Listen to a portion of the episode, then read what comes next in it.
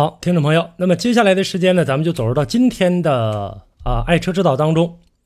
那么在今天的节目当中，我们想跟大家共同来聊一聊什么呢？来聊一聊呢，就是我们车辆啊，一般情况下开了几年之后，你会觉得呢，车辆的这个噪音相对来说大了起来了。那么为啥说噪音会越来越差？而且呢，我们会感觉到呢，有一些呃多少有些漏风的这样的一个感觉，或者漏水的现象也可能出现。说为啥会出现这样的一个情况呢？我们在很多的这个车型身上，在平时保养的过程当中，可能有一些的这个部件呢保养的不是很到位。那么今天的节目当中，我们想跟大家呢共同来介绍其中一个部件是什么呢？汽车的密封胶条。可以说呢，密封胶条呢在汽车上来说呢是一个非常普遍的这样的一个零部件。大家呢可以看到它遍布车身，什么车门、车窗、车身上，什么座椅啊、天窗啊，甚至发动机后备箱有的都有，有很多，对吧？我们在使用的过程当中，这个密封胶条有很多种功能啊，它呢，而且还有很多种材质。那么它最主要的起到的是什么呢？很多朋友说，那就是这个啊防风防尘呗，还有隔音呗。实际上还有很多，你像防水的，它的密封性、它的防冻性、它的减震性、它的保暖功能。所以说这些胶条当中，应该说广泛的用于呢这个车身各个部件，而且这些部件都会起到很大的一定的作用。很少有朋友去考虑在密封胶条上去下一些文章。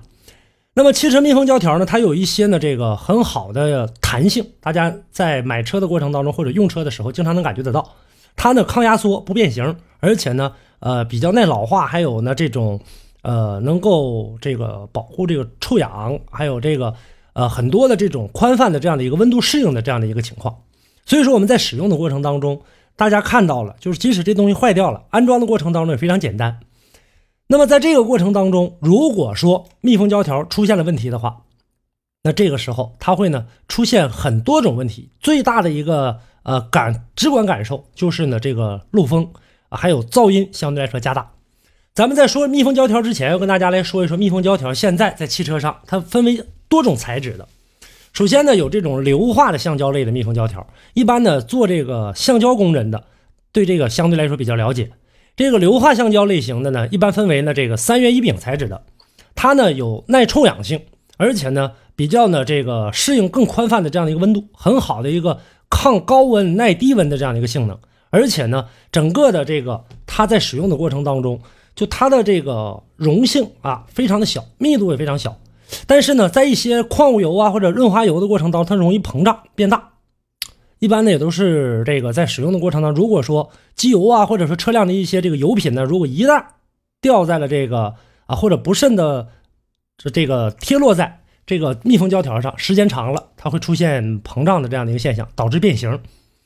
呃，而且呢，它在使用的过程当中，它的使用温度一般是零下六十度到零上一百五十度，基本上可以呢。这个当然你拿火直接烤不，这不行啊。我是说指外部的一个环境。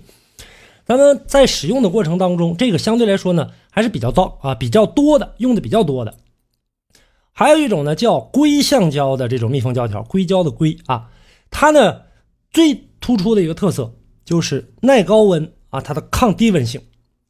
它有呢很好的这种疏水性。就是水在上面之后的话，基本上是这个粘不在上面的，到上面就落下去。我们很多的时候能看到，尤其呢有一些这个呃车的风挡的边缘，基本上使用的这个相对来说比较高一些。水在上面的时候呢，它会呢自动的向下流淌，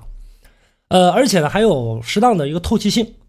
绝缘性能也是非常好的。一般情况下，它还使用在一些电器方面啊。这个时候因为电器大家也都知道，一般它怕怕水。还有一个呢，就是说呢，在使用的过程当中呢，这个绝缘的一个情况，但是呢，在这个机械强度当中，它相对来说表现的比较差。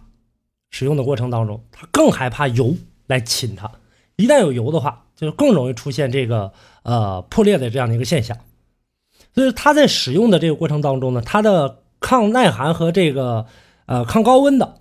范范围应该在零下一百度，甚至能达到零上三百度都没有问题。但是你别拿油碰它，一碰它就完。所以说这个也是一种密封胶条，还有一种呢叫氯丁胶的密封胶条，它是一种特种橡胶，相对来说呢有一些性能呢可能偏差一些，但总的性能平衡是很好的。你比如说这个耐热性都已经说过了，呃这些胶条都是有耐热性的，而且呢它比较耐老化，耐热老化。咱们一般说老化的过程当中，基本上是有一个外部的比较热的一个环境，导致时间长了进行变质。但这个氯丁胶条，记住这种胶条，它呢不怕这种热度，而且它还不怕油，就油即使在上面也没有什么太大的一个问题。而且呢，你拿火点它的话，还轻易不容易点燃。这个在使用的过程当中，相对来说表现的比较好。但是它最大的一个弊端是什么呢？就时间长了，随着这个呃风雨侵蚀，时间越长，它会变硬，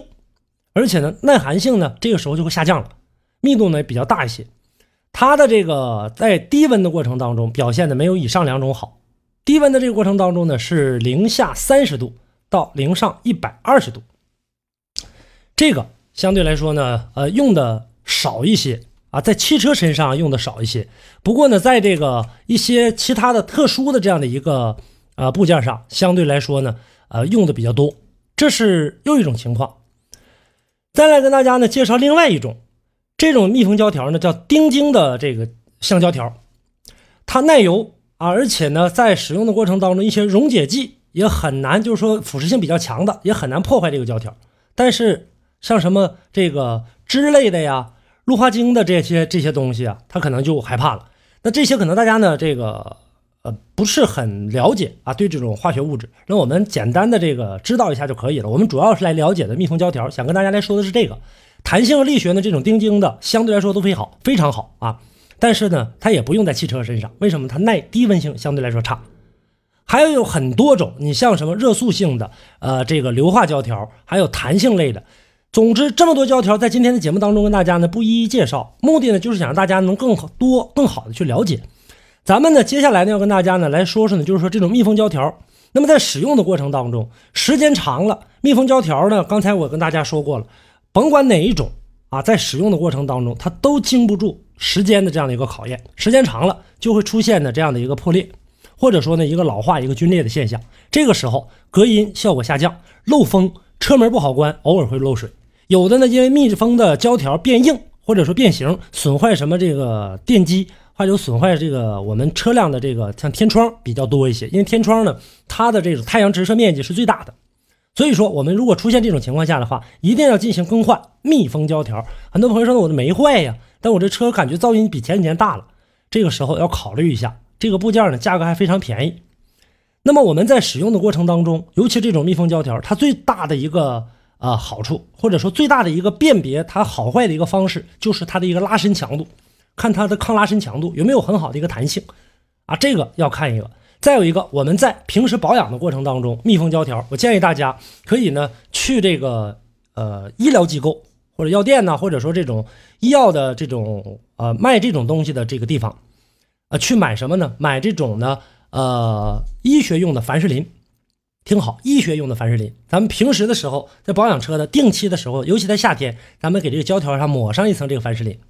这个凡士林呢，第一点，它不像那一些油脂的东西，它相对来说呢，这个挂灰挂的慢一些。尤其抹这种粘性比较高的东西的时候，我们一定要涂抹均匀啊，不要呢这个啊大面积的进行这种或者说很粗心的进行涂抹，要不然的话，这顶上留下这个凡士林膏的话，时间长了也会吸附呢一些这个灰尘，这时候对车辆也是。对这个密封胶条也会起到一定的腐蚀作用，尤其是一些呢这个沙土上上面之后粘在上面的话，就容易产生密封不好的情况。所以说抹凡士林的时候一定要这个啊仔细的，或者说呢来进行一个更全面的清洁的一个处理。还有我们在使用的过程当中，由于这样的密封胶条相对来说在安装的时候精度比较高一些，因为有的部件很多朋友看到说那这东西很简单，扣上就完事，很多时候。如果说你扣的有一块不严的话，那么时间长了这块第一个先进行变形，变形的话时间长了导致的你这个变形越来越严重，那你的车辆可能在后来的这个使用的过程当中，可能它的老化会加剧，而且呢你的这个车辆会出现呢啊噪音呐、漏水啊这样的现象。所以说我们大家在自行更换的时候，呃如果说你没有很强的 DIY 动手能力的话，建议大家去找专业的施工人员来进行更换。另外。我们大家在平时的这个生活当中啊，如果说出现了这个。